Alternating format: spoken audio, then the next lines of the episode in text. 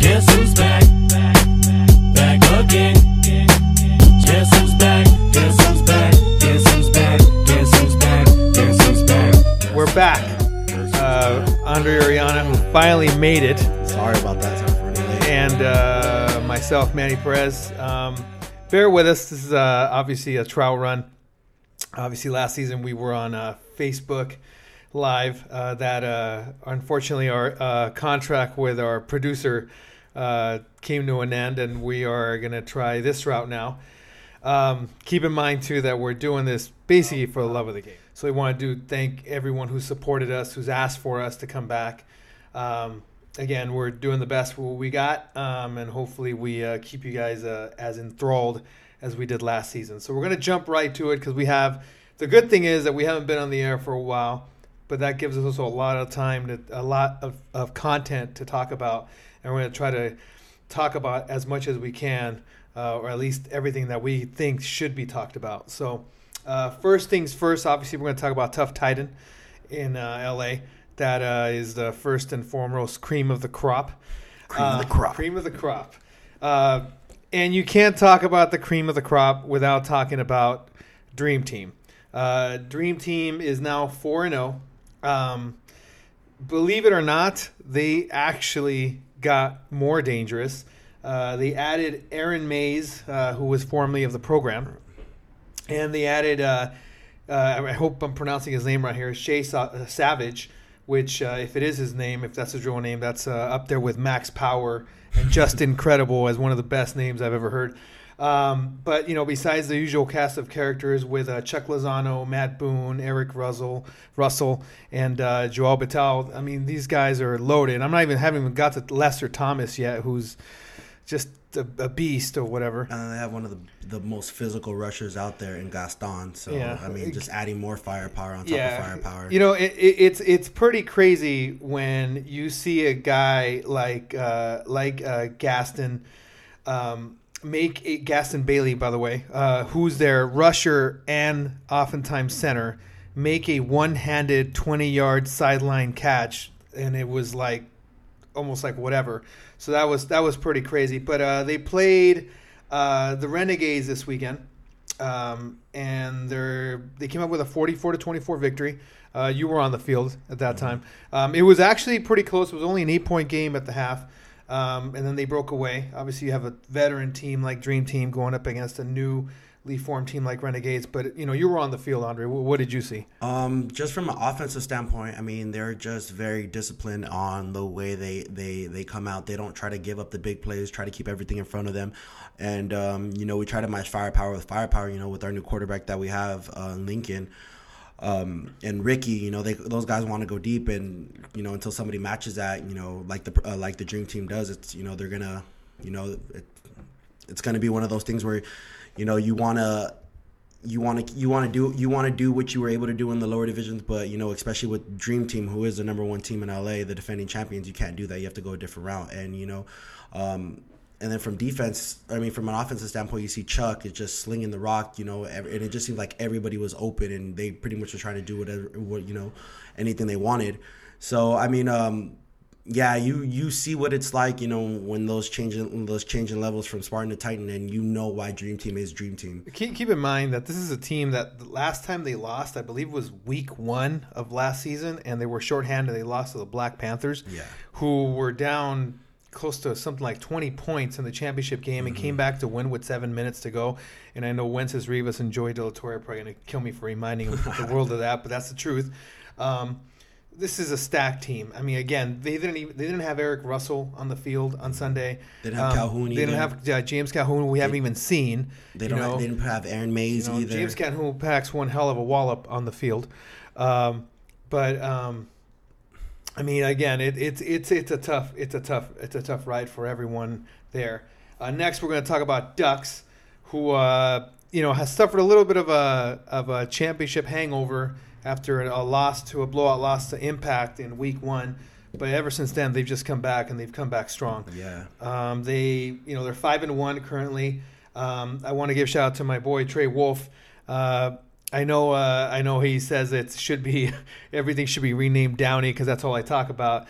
You know, just so let me just t- uh, touch base on that real quick.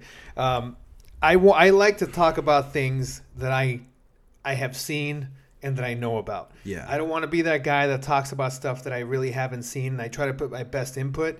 Um, we have people at certain positions. Uh, you know, I talked to Ronnie Bullocks over there in Mid City. You know, Adam Grod over there in Van Nuys. Um, if some of you guys aren't feeling the love, I'm out there in social media. Feel free to hit me up. Feel free to tell me a story. Uh, I'm all yours. Um, you know, by all means, we were here to represent tough, not just tough Downey, but tough in, in entire general. LA. Yeah. So like like Manny said, if you ever have any you know anything that any input that you feel that's valuable to this podcast, by all means, you know, share it. We're not going to be the type of uh, people that I only want to talk about. Uh, one conference in one city. Again, it's just we talk about what we know, and again, if you guys just want to, you know, talk about your guys' team, conference, division, or what have you, just make sure to send us a message, and we'll put it in the the next podcast. I feel I feel like we you know we talk about the Ducks and, and and they went on a run where they went 24 and two in their last two seasons. Yeah, um, well, two and a half seasons, and, and uh, you know, you almost take for granted how successful they've been. Um, they're almost in a position again where it's like it's championship or bust, anything but a championship, you know, game win. Uh, they don't want to just show up; they want to win it. Yeah. It- it's it's going to be a letdown. There's, this t- this team is just talented all over the place. Still got you know Rashi Scarborough, still got Wences Rivas, Trey Wolf that I've already mentioned, Porky Torres, you know Joey De La Torre. I mean that's Flash. yeah Flash Chidas. I mean it's an embarrassment of riches. You know the only question you have is is are you know is Dream Team and Ducks much like last season are they destined to meet in the championship game? And uh, I I believe so, but you know you still have to get through, and we're going to talk about other contenders because I'm pretty sure there's other teams that are going to have something to say. Yeah, definitely. I mean, if you're if you want to talk about just Mid City alone, you could see that the that Viper squad has made a complete turnaround from going one and seven last season, and now they're four and two.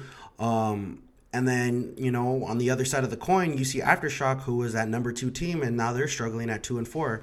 So I mean, you're, there's definitely contenders out there, and there's definitely pretenders. Well, let's talk. Let's talk about another contender, someone no one's talking about because you know, I, I, I if we, every time we talk about Van Nuys, people talk about tough light, but the fact is that uh, you know the Savages are the only other undefeated team besides Dream Team in Titan right now, and they're four and zero. Um, they're you know they've gotten some impressive wins. Joe Smith and his squad over Rampage, uh, a Goonie squad that came back. Um, you know they're four and zero. They haven't really been tested. They've only allowed ninety six points, Wow. which is ridiculous. And and again, I, I know what a lot of people are saying. Well, yeah, it's Van Nuys, but the fact is, it's still Titan. And even going back to last season, if I remember correctly, um, you know, any team with Joe Smith, you got to take you got to take seriously. Yeah, exactly. You want to call certain teams tough fight, and I get that. You know, obviously, I'm the one who said it last season. Um, but at the same time, both those Van Nuys teams made it to the semi to the semifinals in the um in the Titans Tough Cup. So I mean, again, um, chaos when they were around. They you know. It, they shocked it, beat, embarrassed, whatever you want to call it, the Black Panthers, and then Savages again showed up and beat, you know, um, an aftershock team, and you know those teams aren't to ta- aren't to be taken lightly, and it shows. You know what I mean? They might have a weak, con- they might be in a weaker division or weaker conference, but at the same time, that you know, don't sleep on any team out there. So we're gonna, you know, those three teams have have in in a way in a sort separated themselves from the rest of the other squads uh, in their conference. But I want to talk about contenders and pretenders here. Um, and I, you know, we're going to talk about some teams here that maybe people in the past have talked about, or maybe they haven't talked about, but are making some noise. Um, first thing I want to talk about in in Downey, uh, Mean Machine. Uh, mean Machine has a new quarterback, uh, Tristan Fontaine, who's uh, Been around the block, yeah, definitely. He's been around the block. He's been uh, away from uh, tough for a bit. Uh, used to quarterback for the Bears. I've played against uh, Tristan for a long time, back to uh, our days in other leagues when he was uh, the 49ers or, or New Era, you know. And uh, but you know, it it it switched. Bringing in Tristan put allow Jimmy Doe to go to receiver where he makes more of an impact. where he's his most dangerous for Uh, sure. His yeah. most dangerous. They had they were two and six last season. They look like a much more veteran squad this season than last season.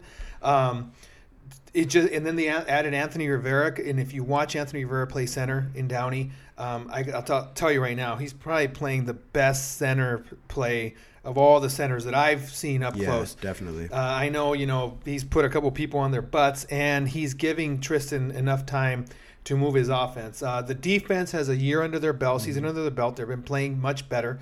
Um, it still has Joey Salamanca, you know, one of the Premier yeah, pass rushers. rushers. I I know. I know. Jesse Ferguson just always loves when I talk about you know um, Joey because just he's so tenacious and he never stops. He never stops you know, coming. every any center that's ever played against Joey Salamanca, I'll tell you right now. Okay, they'll in- remember it. Yeah, bring a, bring a lunch. Bring a lunch for sure. With know. Joey. He does not stop, man. Um, they still, you know, they got Dre Velasquez uh, in the in the defensive backfield. Their Mm-hmm. their defense is is you could see that they're much better at doing the little things that you need to work at Yeah. to win in Titan. They're three and one. They're, they just suffered their first loss against the Black Panthers this past season. Which I'm was sorry, cl- this past week. Which was a close game. It was a close game. So I guess, you know, they got wins over Raptors. They had wins over Impact.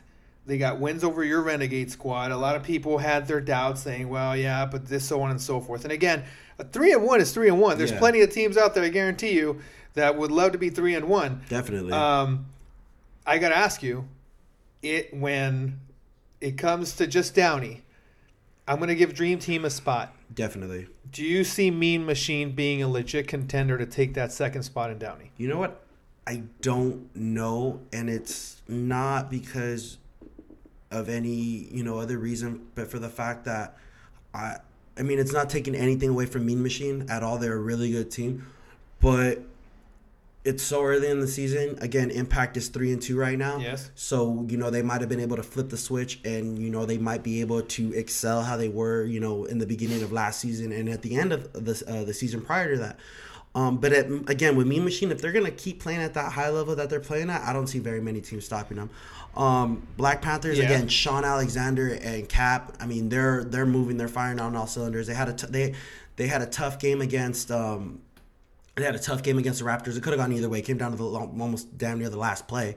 I mean, they could have won that game, and they could be, you know, we could be talking about them being four, um, four and one right now. Well, they're they're they're you know if if I had you know when we're going to talk about it, let's talk about it right now. I mean, you have Mean Machine at three and one. Black Panthers are three and two. Uh, Panthers had a loss early in the season uh, in when they went traveled to Mid City. Oh, yes, they did. traveled That's to Mid they City. lost. They had a last second loss to Raptors. Downey is honestly, it, it really is. And excluding Dream Team from here, it's any given week. Yes.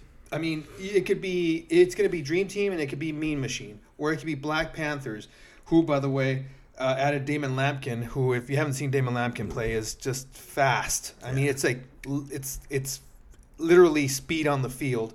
Um, must be nice, Sean, to have a 50-yard uh, safety valve down the field. Um, you know, they the big thing that worries me about the Black Panthers is that they lost, you know, R.J. RJ Johnson yeah. potentially I, I believe he's out for the season i'm not sure don't quote me on that but his presence in the defensive backfield at least settled some stuff down Yeah. you saw some improvement toward the end of last season on their defense which always held them back they stepped up again big you know against uh, mean machine this past week is that enough defense to to win in in Downey? I I believe so. Um, it's just going to come down to whether it's them, it's Impact, it's Mean Machine. I haven't even talked about Raptors yet. Um, Impact got you know uh, back on the winning ways. Uh, they're three and two now. Um, you know, you went up against them. Uh, you know, they look to me. I'm just going to say it to me. They they look like a veteran squad, but whenever I see them toward the end of the season, you know, and I'm talking as a 43 year old tough player here, they seem a little gassed. Yeah. I th- those legs get a little tired toward the end of the season. Yeah. You know, um, you guys had them on the ropes for a little bit. I Yeah. mean, you played them tough. You know, you guys looked like that young kid who's ready to go, and they looked a little bit like, you know, Yeah, definitely. I mean, yeah, I mean, we have the youth and we have the speed to uh, to match them and at sometimes overpower them. You know, I know Bo- me and Bobby going heads up and well, well, Bo- Jesse Ferguson did want me to tell you that he ran through your squad. nine points is getting ran through. Wow. He, he he said he ran through your squad. That's that's I promised Jesse Ferguson I would say that. I So mean, not, uh, I mean, if nine points is getting ran through all of a sudden, then I, I mean, I want to, I want to know what losing by. Welcome to Titan, points- Andre. Welcome to Titan. Um, No, but you are right. The age does start playing a factor, and they did lose one of the younger guys. They did lose David Aragon. Um, David Aragon ended up leaving teams and uh, joining the Black Panthers. So again, that youth that they had, it's starting to dwindle down a little bit. Of course, they still have Nick Bueno. They have they have uh, Vic. Um, they still have you know youth on their team, but like you were saying, um, they are starting. You know, as the season starts to go, you know, progress. You know, the age starts catching up to them, and you've seen that last season. You know, they burnt out. Again, they weren't that far off by you know going to the Tough Cup and going to Mid City and playing in the playoffs. You know, but again, you know, Sean and Sean and the Black Panthers did what they did. Um, right now, do I see him as a contending team that could make it out of you know Downey? Yeah, I could. But at the same time, if history repeats itself, you know they they might run out of gas. They weren't again. They didn't finish strong in the. Uh, they didn't finish strong going towards the end of the uh, the end of the season, and I think they ended up go, losing two out of their last three, something like that, and uh, losing that number one Well, spot. well, the schedule doesn't do them any favors. They're going to have the Ra- uh, Impact's going to have the Raptors uh, this coming week. Mm-hmm. Uh, after that, they're going to play um, Mean Machine, and then they play the Raptors again. I mean, you have three games against three. T- those those games are basically going to decide. Yeah. Um, you know, it's important because for seating wise, you know, if they're going to have to play that extra game. Um, as far as you know, Black Panthers goes, I, I I think you know Sean plays with no fear anymore, and like I said, they're just so athletic that they could they could literally beat any team. Unfortunately, their defense sometimes also makes them vulnerable to, to losing against certain teams. Yeah. Um, and Mean Machine, going back to Mean Machine, Mean, mean Machine's making a statement again. You know, um, they're they're they went from again. It would have been easy to just go two and six and say, oh man, like that's it, like. Maybe we need to go another direction, but no, they they stay true to it, and Yeah, I gotta you give know, I gotta give props to Silvino. You know, keeping that core of his team together. He who he who shall not be named. um, he definitely kept that core group of guys. I know he uh, ta- I had, uh, spoke to him in the offseason a little bit. Um, he said he was going to make some changes. Uh, he definitely made the changes that he needed to make. Uh, again, picking up an established quarterback like Tristan um, Fontaine and moving Jimmy to his natural position at wide receiver, you know, made that team that much better. Uh, do I see him going progressing? You know, progressing in the long run? Yeah, of course. Um, I think I've probably seen them finish at you know somewhere around the lines of five and three, six and two. Um, you'll see how interconference plays out, and then when they come against the dream team, where they're going to fan out. But again, you know, it's in Downey, like you said, it's every any given Sunday. So I wouldn't be surprised seeing them, you know, make it to the tough, uh, making it mid city for the playoffs. Well, talking about Mid City, let's talk about Mid City. You got Ducks at number one, the number one spot. Mm-hmm. Um, you got Outlaws right now at three and one. Do you know much about the Outlaws? I do not. I do not know much about the Outlaws, and that's why it makes it tough because now I have to go off stats, and I hate going off of stats. All I know is that they did uh, beat the Black Panthers. Yeah. They beat the Black Panthers. Their only loss has been to uh, the Ducks. Um, you know that on, on film, anyways. Just looking at film, it looks like they're just a, you know they're a legit Titan team. They're not some team that just like oh got lucky. I mean, anytime you beat a Black Panthers team, it's not luck. You got to earn it. Yeah, definitely. Um, so given that, um, do I see them, you know, progressing past uh, is keeping their deal and, and being the number two? I actually do. If I look, if I had to go by just by what I saw, um, you know, the Vipers with Rick Conti, you know, they're, they're much better than they were last season. Definitely. But, again, you know, it's about playoffs, right? And against nothing against Rick. You know, I think he's taken that team and he's turned it around and he's made it a contender. Um, but there's a lot of guys on that squad that might, you know, how is it gonna, how are they gonna perform when they get to the playoffs? You know, um, I, I don't know yet. You know, I, I can tell you that I, I at least looking on the film, Outlaws looks legit to me. Yeah. they look like a legitimate contender that they can they can they're not in it just to say, oh man, like we're sort of lucky to be here. They're, they're gonna win some games. Vipers on the other hand, you know, they got two losses now uh, against Outlaws and against Ducks and stuff, and uh, they're they're they're the distance between Ducks and Outlaws. And then the next tier, which is Vipers and Swordfish, and I'm not going to talk about Aftershock. Sorry, Teddy, or the Slayers. Sorry, Ronnie, um, because they're just they are who they are at this point. you Yeah, know? it, I mean, I, I'm gonna just touch bases on a, on a little bit. From last season to this season, it's it's a complete, you know, it's a completely different, you know, team. I mean, I don't, I know Greg's kind of off and on with Aftershock. I don't really know too much They- about. they're that. suffering they're suffering from raptor syndrome and and raptor syndrome just for you guys who don't know you don't know who you're going to get week in and week out. Yeah, that's you know they're always shorthanded i mean teddy teddy ha- is teddy and greg are, are legit players but if every week you're missing guys and then you're playing tough you know in titan you could get away with it in, in Spartan, but not in Titan. You know, Mm-hmm. Yeah. I mean, the Ducks got. I mean, and then uh, as you say that, the Ducks kind of got away with it a little bit because uh, I didn't. I mean, again, watching film, I didn't see Wences there. I didn't see Porky. I didn't see Rashi, and they still were able to do it. I mean, but they're not. The, you know, there's a difference between Aftershock and the Ducks. The Ducks could get away with it because they're, you know, that upper echelon team. But with somebody like Aftershock, I mean, everybody's got to show up. I don't know what's going on with the Slayers either. One and three. Um, it's pretty surprising. You know, I thought that team. I thought, you know, again, I thought the five and the six seed, which is Aftershock and Slayers, would have a little bit better of a record this point in the season. And then you have Swordfish, who are two and 2 and Mm-hmm. um, you know they're they're sort of stuck in that position of being a team that's too good, too good to play in Spartan because they are. You know, you got to give a you know Caker. Caker his due. Okay, they're they're too good to play in Spartan, but they're stuck in the middle ground. They're looking for their first big win, you know, in uh, in Titan, and their that big win wasn't against uh, Aftershock. They they need another win that they can hang their head on and say, you know what, like we're we're really here to Yeah. contend. They're, you know, they they.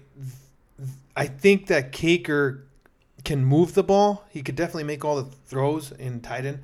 I think that in, defensively they used to get away with just rushing three and doing a matchup three. Yeah. You, in Titan, that's, you can't do that. can't do that. You know, you have to be able to. ju- You have to be able to just be just as diverse on defense as you are on offense. I trust Caker, and I trust that he's going to figure it out. Defensively, they they have to sort some things Yeah. out there, and they definitely need some depth too, because you could tell there's guys on that team that you know they play together before and they understand the concepts, but they need to bring some other guys there that can also give some guys you know Mm-hmm. Yeah. some rest. Um, you know, so uh, for me right now, if, if it ended today, and again, there's a lot of football to be played. Um, it'd probably be the Ducks and Outlaws, but again, there's still a lot of football to be played. So we got we got to see what's going to happen the next coming weeks. Yeah. Then we go to Van Nuys. Van Nuys right now, it's Savages, and believe it or not, the team that everyone talks about like ho hum Pegasus is three and one. Yeah. Um, Rampage Also with Dustin. Saidi is also three and one, and then the Goonies came back, and then they're two and two. Um, this this it's, it's a little tougher than everyone expected it. Yeah, definitely out of Van Nuys for sure. I mean, Savages they did pick up Joe Smith from uh, formerly from Chaos. Um, Pegasus they've always been there. They they're I think they're the longest running franchise in all of Tough. Um, and then Dustin Saidi, who you kind of were telling me, you know, from our last podcast end the season, he was you know hot and cold, trying to see. He's like, hey, uh, I don't know what we're gonna do, and they're three and one. Yeah. Um, yeah, definitely. I mean, That's all. That's a question can answer itself, huh? yeah, exactly. So, um, you know, there's three legit contenders in the in in the Van Nuys, which is you know it's a breath of fresh air because last season they only had five teams, and I think it ended up being four because the Dark Knights you know quit during the season. So again, it's a it's a it's a breath a breath of fresh air, and it just shows. You know what I mean? It, it's any given Sunday. Don't be scared to move up. You know, Yeah. and and it shows. Well, I, I, that's good that you bring up that you're not scared to move up, Andre, because I know that you never talk about going back down to Spartan. That would be totally against your credo. Um, which brings us to this next conversation. By the way, in Van Nuys, do I, I see the Savages moving on? Yes. That second spot is going to be tough because Pegasus, Rampage, and Goonies, anyone could be anyone on any given Mm-hmm. week. So it's going to be interesting to see what happens in the next couple of weeks and see what happens. But talking about that, I want to talk about some teams that made the jump to Titan. Um, I want to talk about how it's going so far because you know you, this is your first season, your squad's first season, so I'm Yeah. glad that I have you here. One of the teams that talked about moving up to Titan were the Salamanders. Yep. Salamanders look leg- like probably as good a Spartan team as I had seen uh, last season.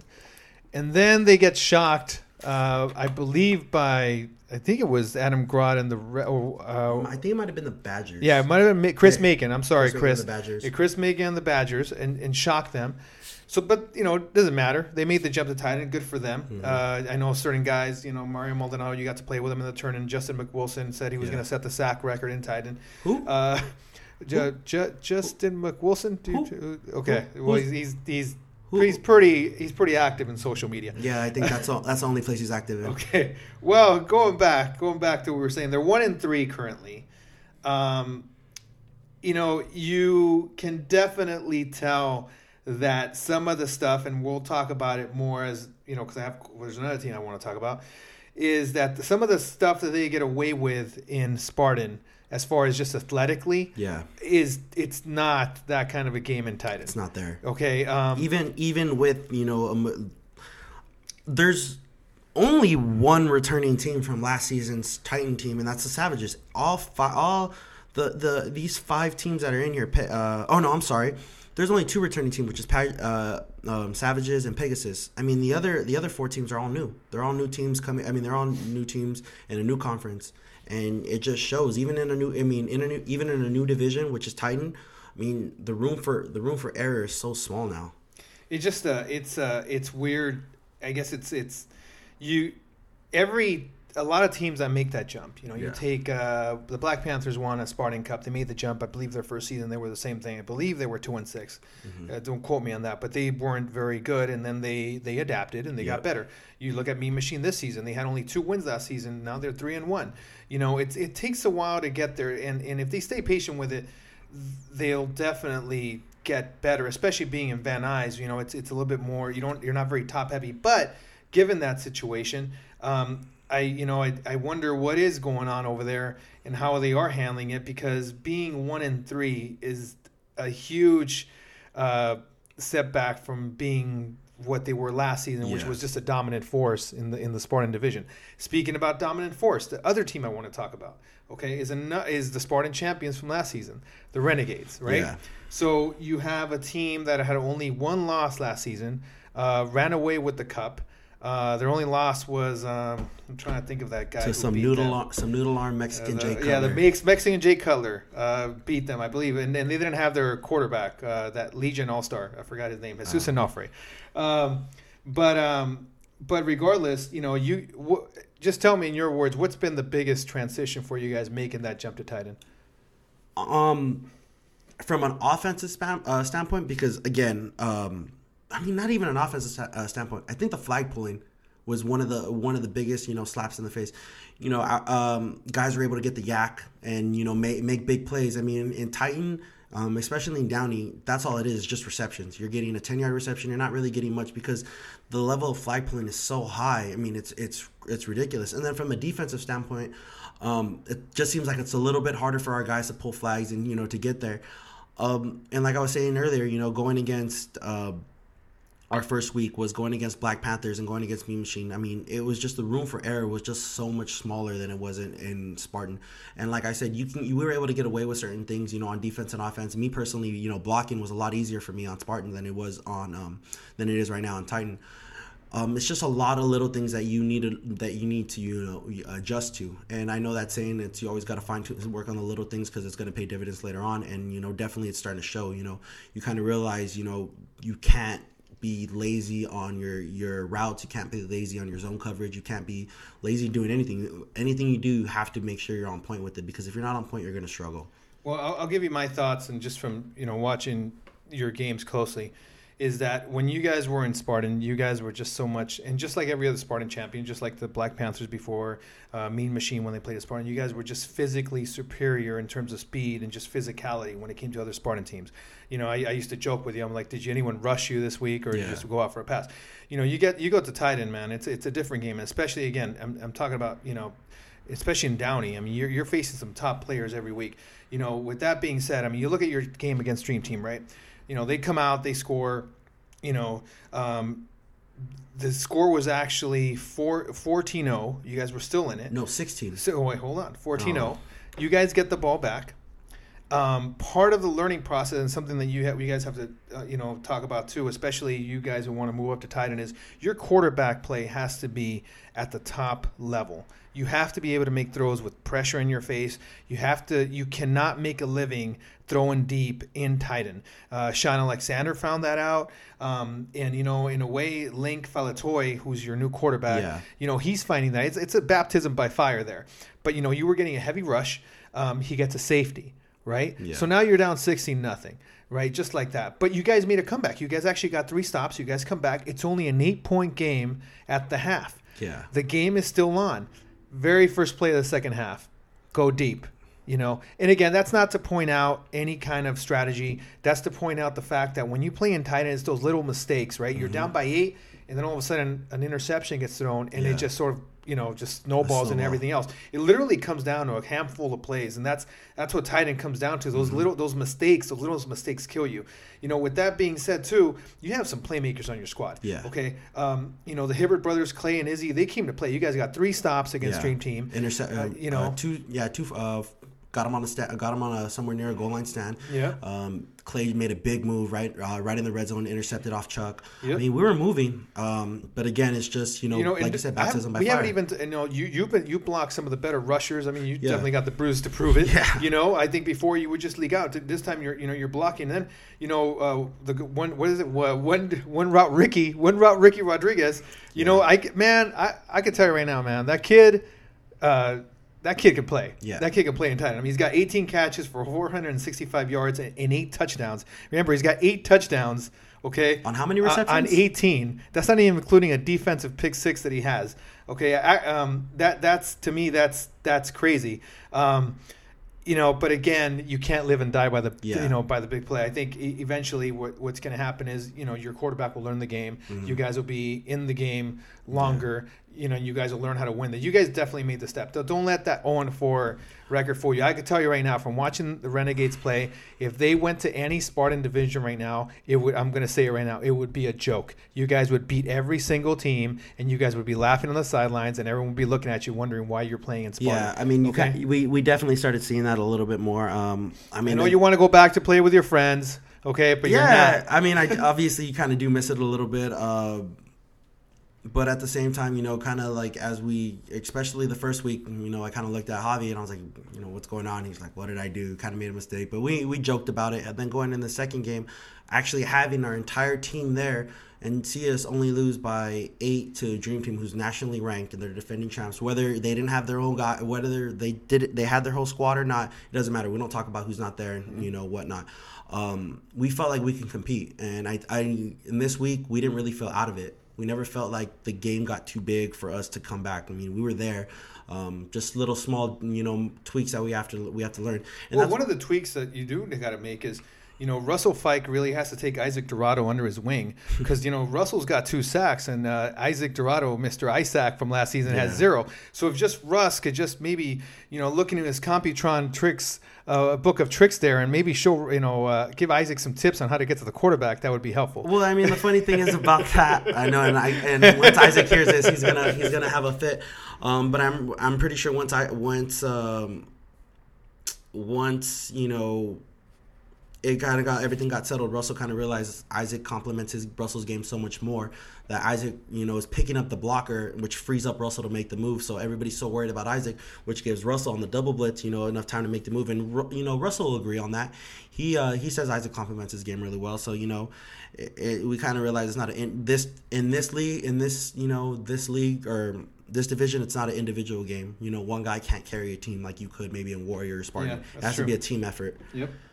Well, with that being said, um, you know, like I said, you got an interconference coming up. You're going to have some big matchups. Uh, definitely going to sort out who the contenders and who the pretenders are going to be. You know, the big thing is is what team is going to step up. Again, uh, you know, in Titan, I see Dream Team, I see Ducks, and I see Savages. You know, what team, possibly from Van Nuys, uh, you know, or is it going to be a team from Downey? You know, that's going to step up and make some noise. Um, is you know, or, or are they going to you know make something happen and, and maybe create an upset here and there that maybe we didn't see coming? That's what I'm looking forward. I mean, if you're, if I'm gonna pick on anybody which is a sleeper, and I don't even they're not even a sleeper because they're the number two team in Downey is probably Mean Machine. You know, they they have they have a bunch of weapons. Um, I don't who- think people wanted to take him seriously. No, you I mean a lot of people don't. You know, and um, ah, I forget you said the center's name, oh, uh, Anthony Rivera. Anthony Rivera, who who again was playing probably the best center ball in all of in all of Tough. I mean, that guy's just everywhere. You need him to block, you need him to chip. He's doing everything and anything. I mean, they have Jimmy Jimmy Doe, who's back at his natural position at wide receiver. Um, they have Sky, who's an underrated receiver as well. Yeah. I mean, they still they have two they have two legit blockers with with uh, with Garrett complimenting him. Um, I mean, that team is just there, and then they have a, an established quarterback in Tristan who's been around the block, who knows what to do, who's not going to make very many mistakes. Who's just going to try to min, uh, move the ball. I mean, you have Silvino Sanchez who's there on those little quick dump offs and could turn it up. He did it against the Raptors, and he's done it against other teams. So I mean, they have the right pieces to make it.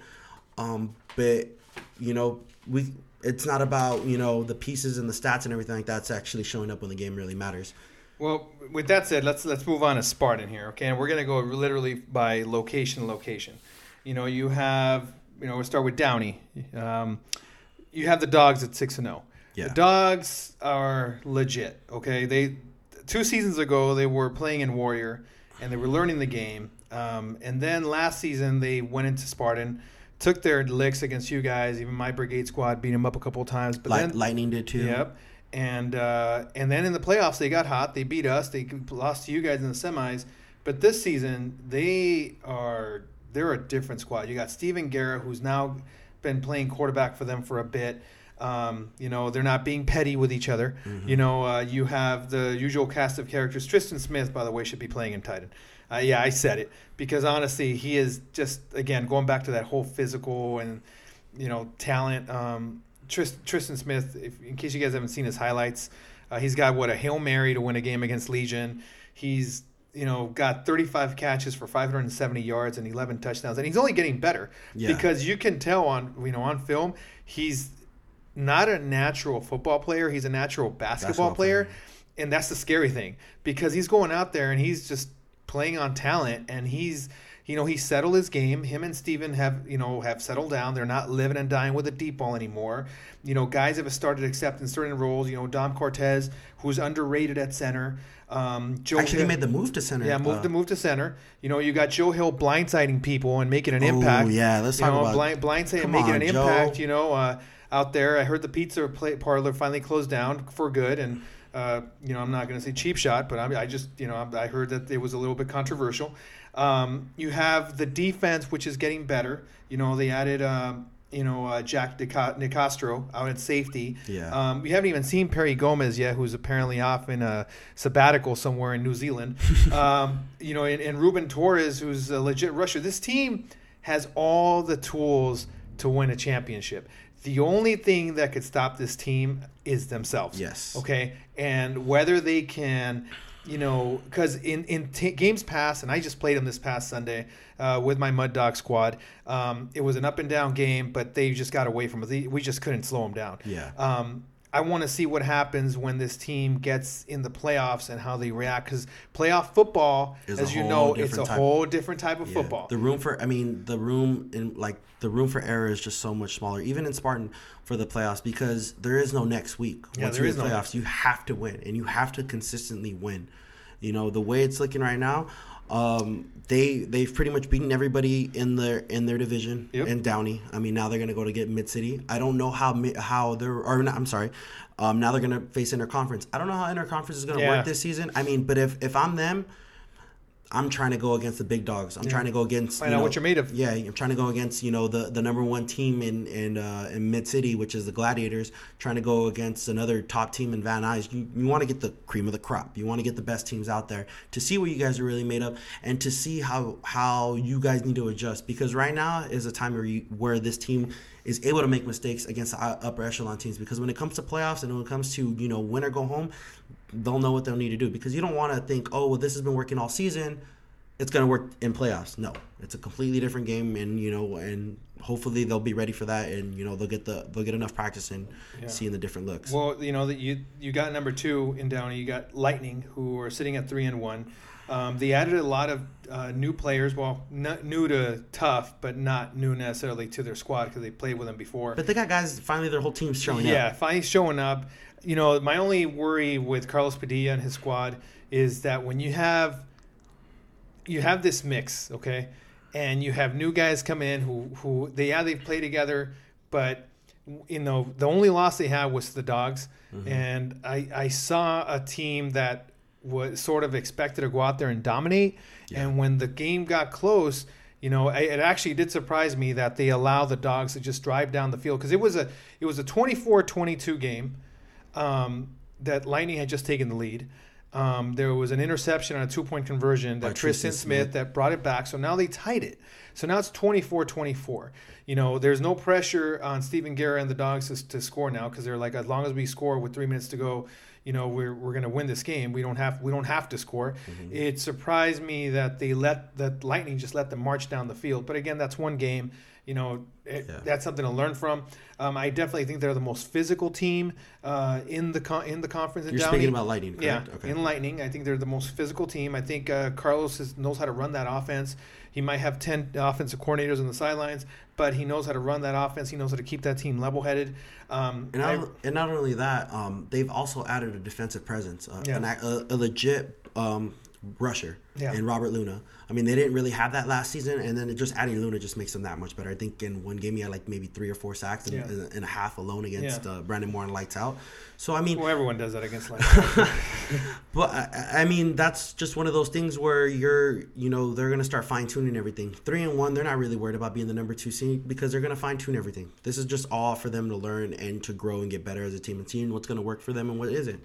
Obviously, um, they they took that Mud Dogs loss. I mean, that, I'm sorry, that Dogs loss, and you know they're gonna grow from it.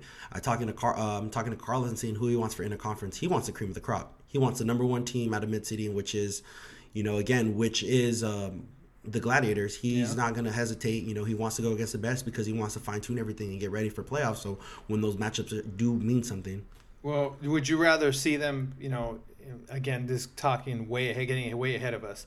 But would you rather see them play in the playoffs, or would you rather like see them play like an interconference? You know, early. both. Yeah. I mean, I want to. I want to see both. I mean, I think the schedule, unless it's changed, which it probably will change, you got the lights. Uh, you have the Dream Team and the Ducks playing against each other. So why not? You know what I mean? You Yeah. want to see. You want to see what the best has to offer. Um, the other teams that are making noise, uh, you know, you had the Mud Dogs who jumped up from uh, from Warrior, who are four and two. Who everyone keeps on telling me that it, you know, they're pretty much shocked at the fact that you know we are four and two. Um, you know, th- but we're we're not to the Dogs and Lightning level just yet. I'm, I'm speaking just you know from an outsider as an analytical point of view. Mm-hmm. Um, I believe that there's still plays that we we are still, especially defensively, we still need to get better to be able to slow those guys down because both those ti- those teams just have offensive firepower and physicality that we need to be able to match up. Yeah, I, I I think it's um we talked about this in previous podcasts. It's finding a scheme that's going to work for your playmakers, and I think you guys are still learning that. You guys are again getting uh, you guys are able to you guys have such a high powered offense. You leading it. I mean, I think you have you don't have thrown you haven't thrown an interception yet. Don't knock, jinx me. knock on wood. Knock on um, wood. You haven't thrown an interce- interception yet. I mean, you do have you know legit receivers and um who's number zero on your team? Well, you know, the, the, my my main guys are uh, uh, Kiso Richards. Keys Or there. you Keith go. Richards, uh, who's you know claims that he's always open. According to him, he's never covered, but uh, he's he's done a great job. He's got 28 catches for 495 yards and nine touchdowns, and you also got Dios Garcia, who's you know done a great job for us playing into the system. I think they've bought into the system, but again, Finally, yeah. you know it's half offense is, you know, it's only. In, in flag, it's 75% of the game. You still need to have another 25%, and I believe that we're not quite there yet. Um, the other team is your team that calls you in your sleep is uh, Legion. Tell me about Legion. How, how do you see them? Because they added some bodies, but they're to me.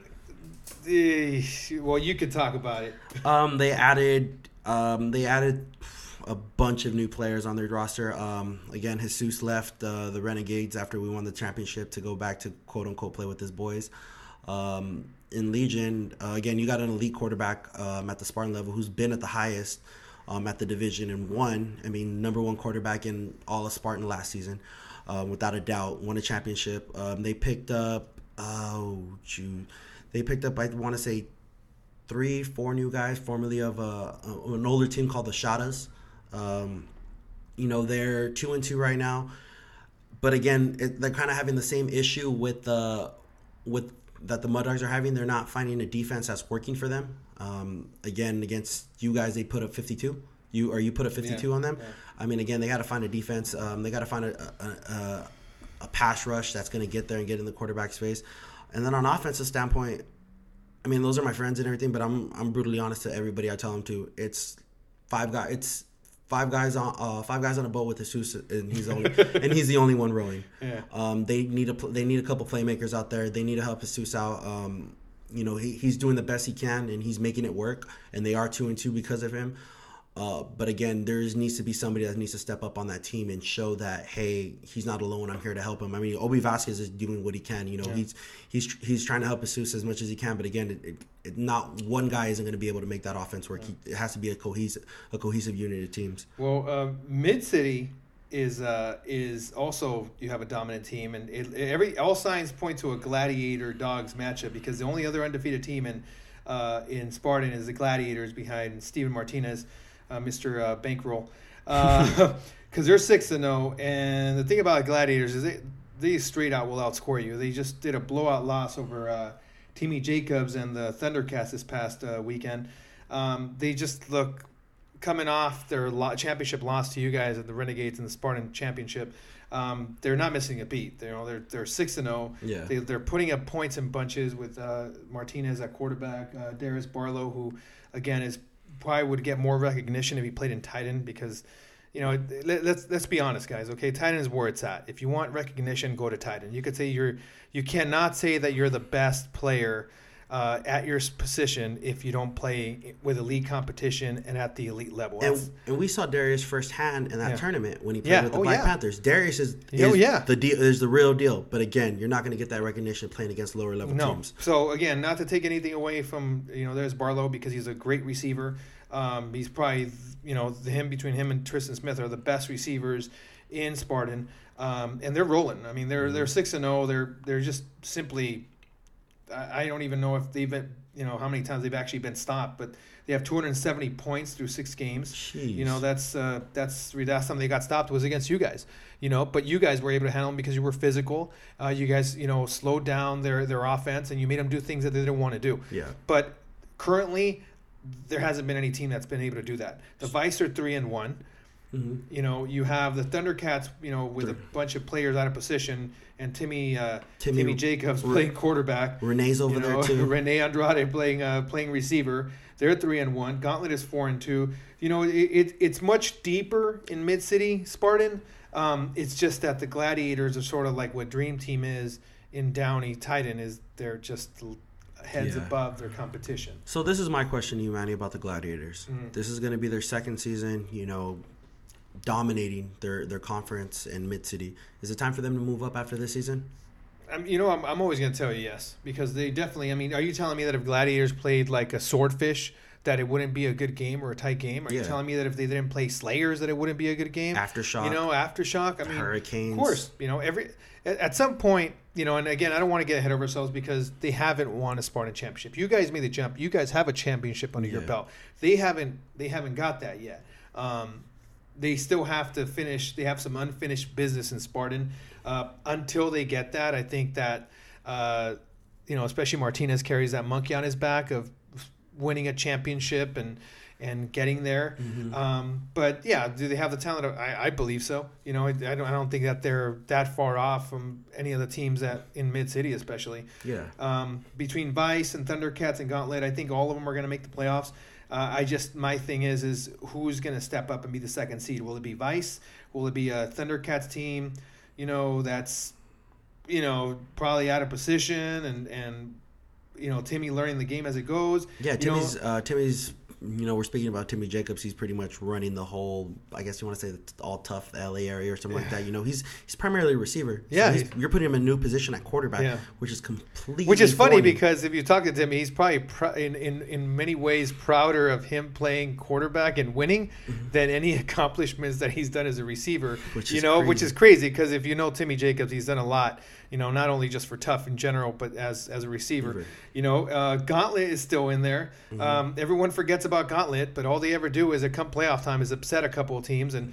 You know, and we and the same thing goes for Vice. You know, Vice is the same kind of squad that Yeah. you're like sort of forget about them. Then all of a sudden you get to the playoffs and and you know. Do you know Yeah. Is Bobby's nephew playing on that team this season? I don't know. Oh. I don't know. But uh, you know, again, you got some, you got some, you know, interleague matchups coming up uh, for everyone except for Gladiators, unfortunately. Why, And, uh, why is that again? That's, that's- this is going to be the second season in a row that they haven't played in a conference. question that you would have to ask other people, not myself. I don't. I, I get paid to ask the questions. I can't answer that one though. But we'll see what happens. You know, in Van Nuys, you have Chris Macon and the Badgers, who after a close loss to, and a controversial loss to the Jaguars, are five and one. Um, and they look. I, have you have you heard of a guy named Tarsan Davis? Who? Tarsan Davis. No, I'm not. He, uh, he's got 15 sacks on the season. Apparently, he took a page out of Isaac Dorado's uh, uh, Spartan pass rush playbook. Um, or I'm sure I say Russell Fike, and uh, and he's got 15 sacks. I think the next closest guy, I think, he's got like not even half. Um, you know, Chris Macon and the boys, uh, they came in hot. They finished the regular season last season three and five. They got hot toward the end of the season. Definitely. You know, got to the playoffs, shocked the Carnage in the playoffs, and then finally ran out of gas against the Gladiators. But this season, you know, they actually wanted to make the jump to Titan. Mm-hmm. They they were in Spartan. Uh, they're five and one. Uh, they're they. I think they're figuring it out. Chris, Yeah. Chris, you know, I played Chris against Chris in the tournament. I think he was yeah, Chris was guys. with me in the tournament. Yeah, Yeah. and um, you know, it, it- the guy, the, the guy, that, that team has some talent. And once they Yeah. under, start understanding the game, they're going to be a different team. And you could see that they're starting to understand the game. They've already they've dang, they darn near double their double their Yeah, wins as they have last season. Yeah, exactly. I think last season they just were trying to get together athletically. Yeah. But this season they're five and one, and they're just you know they're the only close game they had was against the Jaguars, and that if you look at that game, that game was a, that game was as physical of a Spartan game as Mm. I've seen in a long time. I mean, it's not even that you can say okay, the quarterbacks made some bad throws. Yeah. It, uh, third, I think the final score was 13-12, Whoa. but but there was a lot of good defense as well. You know, you have the Park Bums who are three and one, who are always contenders. They're another in the slop team. Mm-hmm. They get in there and they get sloppy. You have the Bombers who are three and one, and then the big wild card I see is Terror Squad because Terror Squad, you know, they blew out the Jaguars, and when I see them play, it looks like they could beat any team on any given Sunday. It just depends if they feel like it. You know, I don't. I it's it's definitely um probably the most competitive Spartan division of all Yeah. three. Um, that I can say that any of those teams, it wouldn't surprise me. And they're deep know, too. yeah. It's ten teams. Yeah. Whoa, that's You know, and so you can say what you want about Van Nuys, man, but they show up. You know, and those teams, I, I can tell you right now, from Terror Squad to Bombers to Park Bums to Badgers, um, you know, those guys can. Any of those teams can end up as the number one or number two team in that Yeah. conference. You know, I'm definitely. sh- I'm pretty sure that this uh, this Spartan division is really making uh, our former co-host Matt Matt Creswell proud as he sits at one and four right yeah, now. yeah. Poor Matt. You know, hey, shout out to Matt Creswell wherever you are. you know, we remember you. I, you know, Yeah. Um. I had a. I have a Yeah. quick question. Yeah. Uh, Adam Grod, uh, is he playing this season? I believe he's playing with the Salamanders. Oh, I all right. he his team took a season off. Uh, the Rebels. Okay. Um, he's actually, you know what? I got to give a shout out to Oh, Adam, is, Adam yeah. Grod because he's helped me a lot just to understand Van Nuys and what's Mm-hmm. going on over there. Um, he's done articles for us uh, as far as what's going down. Definitely appreciate you know, what he's doing. that and, and anyone again, anyone taking their time to give us input and give, tell us what's going on. That's It's- what we're talking about. I mean, uh, we do all this as a labor of love. We just do this because we enjoy, you know, we enjoy talking about football, um, whether it be flag or what have you.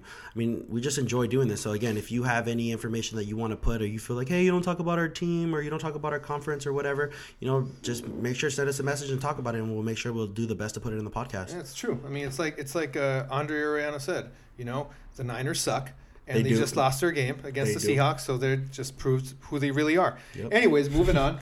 Uh, that's for Danny Bascom, by the way. I you Danny were, will remember you, and I and thought you were German. calling. I thought you were calling out Trey. yeah, and German and CISO and every 49er fan friend that I got out there.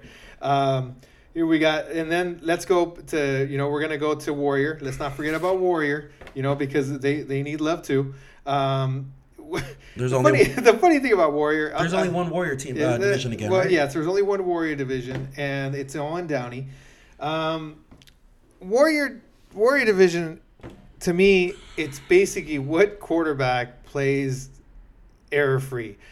If a quarterback goes out there and doesn't kill himself, doesn't kill the team, then that team's probably going to win.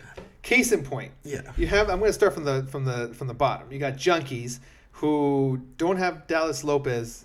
This they have only had him, I think, for two games, and they're Yeah, 0 and five. Sheesh. He was probably one of the top Warrior quarterbacks last season. Something happened. Their contract negotiations broke down. They're 0 and 5. Sometimes it looks like they're dead in the water before the game starts. Sorry, you know, Roberto Rojas, but that's the truth. Then you got the Land Sharks who are 2 and 3. You know, when Michael Caesar plays like, you know, he feels like hitting, you know, Brandon Thornton and uh, Mario, you know Mario out there, Chavez uh, out there, they win. Just in case in point, they beat the Marshalls this past weekend, but they're two and three. Too often, it's just it's questionable quarterback play. Yeah. Then you have the Marshalls, okay, who older veteran older team, veteran team making a comeback. making a comeback. You know, they score like a thousand points their first two weeks, and this past week they just looked. They played their age, which is probably in their forties, um, and they got blown out on one loss against the Troublemakers, and they lost a close one to the Land Sharks, so they're back at two and two. Uh, Victor Victor Manuel, I believe, is their uh, quarterback. Uh, you know, it, it Victor. I'm sorry, Victor Lopez. Uh, sometimes looks, you know, he looked great in the first two games, and then this past week, I don't know if, for whatever reasons, I don't know if it was because of uh, uh, his receivers or maybe there was just fatigue, but they just didn't look. They looked off. So now they're two and two. You know, you have the Killer Bees, which uh, to me they should have been the favorites going in. I know Brandon Ogborn has uh, knee issues. He's playing you on know, a bum knee right he's now. Finding a bum knee, and then you Joe, but you know, but you got the usual cast of characters too. You know, you got you know uh, Joseph Frosto, who's an excellent slot receiver, who should probably be playing a Spartan. You got know, Frank Frank Gomez. Gomez, who you know they got and has been tearing it up, but yet they're they're that team that sort of one week you don't know what you're gonna get, they lose. And then next thing you know, they beat the Ball Hawks and knock them off the undefeated ranks. They're three and one They got a legit pass rush, and Anthony DeBee. because or they're the only team that rushes. That's, I mean, that's a smart move. I mean, is a smart move. He's got five sacks You know? already, and he's got five sacks in four games. That's you know that's not bad. Again, if you play like a Spartan team Yeah. and Warrior, you're gonna do fine. They just can't rely on that cover six. Yeah. Well, you got the Killer Bees up there. Then you got the Troublemakers, you know, behind former All Spartan quarterback Eddie Orozco, you know, who, and they added Clint Wayne. Yeah. And they're three and one. Um, they blew out the Marshalls. They, you know, again, depending on what team shows up, Ed- Eddie and his squad is either going to like just just win and, and prove that they're the team. Especially last season, I think they finished one and seven last season. Yeah. Um, and here they are three and one, so they've already tripled their win output. Um, if they could stop dropping interceptions Yeah. and uh, and and stay consistent, then they you know they're they're they should be the team to beat. Yeah, you. I mean, you're looking at the stat sheet right here. Again, we don't want to always go off stats, but Eddie's just spreading the love. Yeah. He's finding every open receiver, and that's one of those things. He is a Spartan quarterback, and you could tell in the way he plays the game. He's not going to pinpoint just one receiver. He's throwing it to as many people as he can because he's going to find whoever's open. Um, And then you got you got you know Shamar Ortiz and the Ballhawks who came out, blasted everyone out of the water, and then uh, last last week they lost against Killer Bees.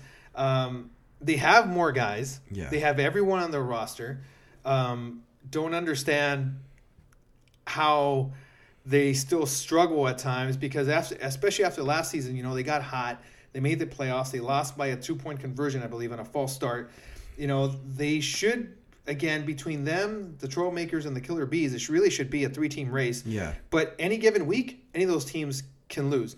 You know, they they wanted to tell me the Ballhawks wanted me to say that they're the best team in Warrior. Well, if you're the best team in Warrior, then you wouldn't have lost. Exactly. You know, you wouldn't be allowing 40 plus points to the Killer Bees with a with a you know Brandon on a bum knee. Yeah. you know, and Uh, this team's getting turnovers. They got seven interceptions Yeah. already. That's ridiculous. which in you know in the past they were always shorthanded. They were Yeah. always gassed, and so um, yeah, I talk. I mean, um, you know, uh, as he was le- as they were leaving, I was talking to Shamar for a bit. And I told him, "Is this make or break?" He's like, "It's championship or bust." He's like, Yeah. "Regardless of what happens, we're moving up to Spartan." So I mean, it's going to be another legit team. They they paid their dues, and it's time for them to move up. Do you see anything crazy happening with this division? You know, the only the only straightforward? the the team that no one talks about in Warrior that I think could dominate Warrior uh, is Lights Out. I'm kidding. That's a joke. no, uh, sorry, Brandon Moore. I had to say it.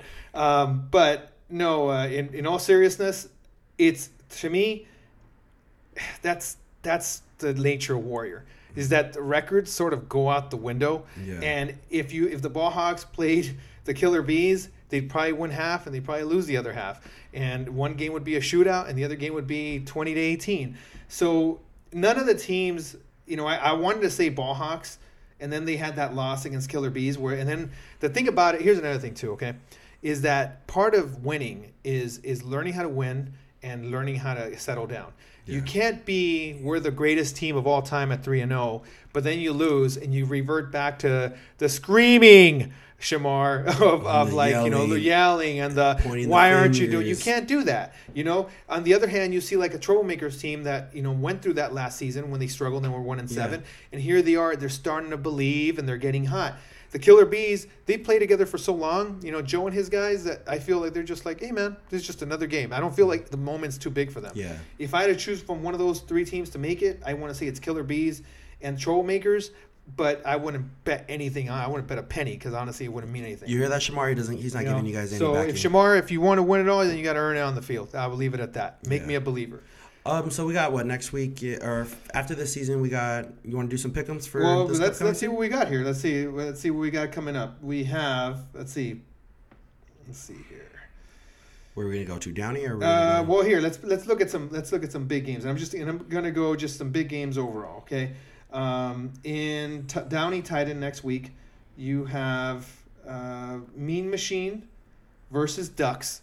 Okay, uh, that that's gonna be a big game. yeah, you're. de- I mean, right off the top, you're gonna see if Mean Machine belong or not. If they're belonging that cream of the crop, um, the Ducks, you're gonna kind of see five and one. I mean, seeing them when they came to Downey the first week, they, I think they got a little bit of that hangover because you know getting, I mean, getting blown out by the impact kind of said a lot. You know, it's it's th- let's put it this way. This week's going to be huge because a couple of things. One, if you want, if, if Tristan Fontaine wants to make people a believer, he's going to play the Ducks and then he's going to play Dream Team. You want to make someone a believer, you get, you know, I'm not even going to say he's got to go undefeated. You win one of those games, it takes away any other question about your doubt, credibility. yeah. Okay, you have the Ducks, who guess what? They got Mean Machine, and oh by the way, they have a re- rematch, a championship rematch versus Dream Team. So you know that game's going to be hyped. I'm okay, so I'm gonna be so upset I'm missing. that's that going to be game of the year regular season so far. Okay, um, that's going to be huge.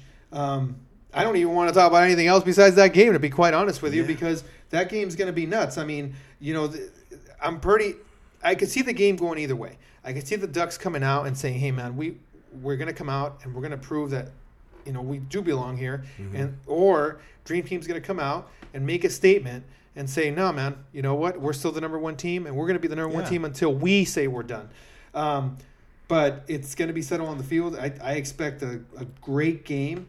Um, And then, oh my, wow! I mean, we were talking about this. We were talking about earlier about Mean Machine and asking if they belong. This week's going to show if they belong. Definitely, you're going against two number one teams. Yeah. the number one and the number two team Yeah. in all of Tough. So I mean, you're going to you- really you- see yeah. they belong. You could, they, they could end up the, the, the, the night at four and two and feel good about themselves Yeah. because they took out a top team and say this is what we're, or they could finish the, the, the week at three and three and be like, okay, now we're sort of stuck in the middle echelon. Like, what are we going to do here? Uh, I mean, those games can can vary. You can go three and three and lose by one score games to both games and feel like, hey, we belong. It's just the little things we need to work on, or you know, anything can happen. But wow, that, I mean, that's just Downey is going to be where it's at this week. Yeah, it, that's going to be the the go to game. You know, luckily I don't have a game, so I could do uh, on field interviews. Nice. Uh, you know, um, but that's where it's going to be.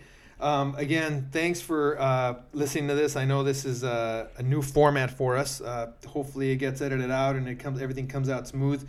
Um, because again, we just want to bring you guys coverage of the entire league and everyone to enjoy their time watching. Um, if I, by the way, if I had to choose one of those games between Dream Team and the Ducks, um, after watching what Dream Team did and seeing what they have, I, I think Dream Team is the cream of the crop right now. Yeah. And this game, if they beat the Ducks and it's they do it handedly, it just goes to show the distance that they get. And again, that's not taking anything away from the Ducks. It's just mm-hmm. that Dream Team is just playing at a different level. and they're just getting ready because after when the start of next season, it's the national era. Yeah. And this, I don't know. I mean, I don't know the other teams from the other the other states that, or in the other cities that are playing, but I don't see another team matching the firepower that You know, you, you'd, you'd you'd be surprised. You know, they're, they're, they're, I never say want to say again. You're, you know, it reminds me of when I was growing up as a kid, and and, and you know, your dad tells you that his favorite athlete is the greatest of all time. Mm-hmm. You know, you grow up and you're thinking, okay, well, my dad's right, but then until you see them live or face to face, and it's just, you know, it's it's going to be a different deal. Yeah. You know, there's definitely guys on the East Coast that can play. Mm-hmm. I know that the game is huge over there in Texas, um, but it's uh, it's it, it would be definitely interesting to see these different teams from different cities play and and settle it on the field. And I think it's just going to keep getting bigger and bigger.